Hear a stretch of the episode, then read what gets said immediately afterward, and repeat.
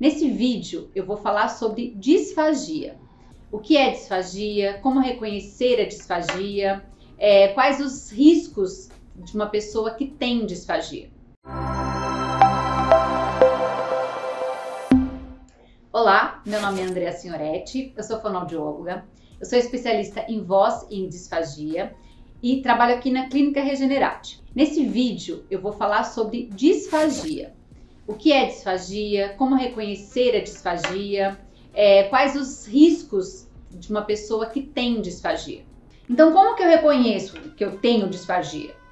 Veja, se você tem uma dificuldade em se alimentar, é, dificuldade em comer determinados alimentos, ou se você engasga muito durante as refeições, ou se você pigarreia o tempo todo depois que toma água, ou se depois que você toma água, por exemplo, a sua voz fica borbulhante, uh, parece que está debaixo da água.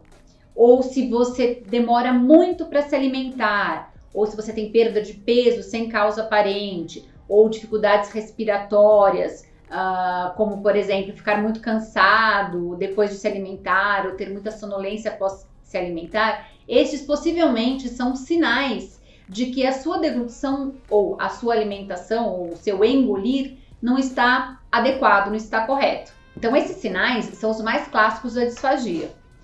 Mas o que causa a disfagia, já que ela é um sintoma? Então, vamos lá. Eu vou elencar alguns, são muitas as causas da disfagia, mas a doença de Parkinson é uma delas, a doença de Alzheimer, muitas demências podem cursar com disfagia, traumatismos cranianos, sequelas de AVC, que é o acidente vascular cerebral, paralisias cerebrais, cirurgias de cabeça e pescoço, cirurgias cardíacas e até o envelhecimento. Mas o envelhecimento pode causar disfagia? Sim, o envelhecimento pode causar disfagia. Quando a gente envelhece, a gente tem a perda do controle muscular e isso pode levar à incoordenação da deglutição, que pode levar à disfagia também. E os riscos que envolvem a disfagia? Bem, são vários riscos. A desnutrição é um deles, a desidratação, outro risco, e o risco mais importante, o risco mais sério, é o óbito. A disfagia, ela pode ter um impacto muito negativo na vida de quem tem disfagia. Ela pode levar ao isolamento social, ela pode levar até a, a depressão.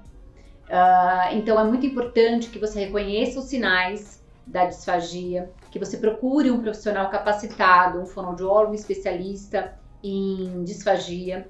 Ele, é, vai, ele vai te orientar, ele vai te avaliar, ele pode te reabilitar ou adaptar a sua alimentação e ajudar a melhorar a função da deglutição, com exercícios, com mudanças, com algumas técnicas, com algumas posturas, com mudanças de dieta, enfim para tudo para trazer de volta o prazer de se alimentar, uma alimentação que seja mais eficaz, que seja mais segura e que seja prazerosa novamente. Neste vídeo eu procurei esclarecer as dúvidas mais frequentes relacionadas à disfagia.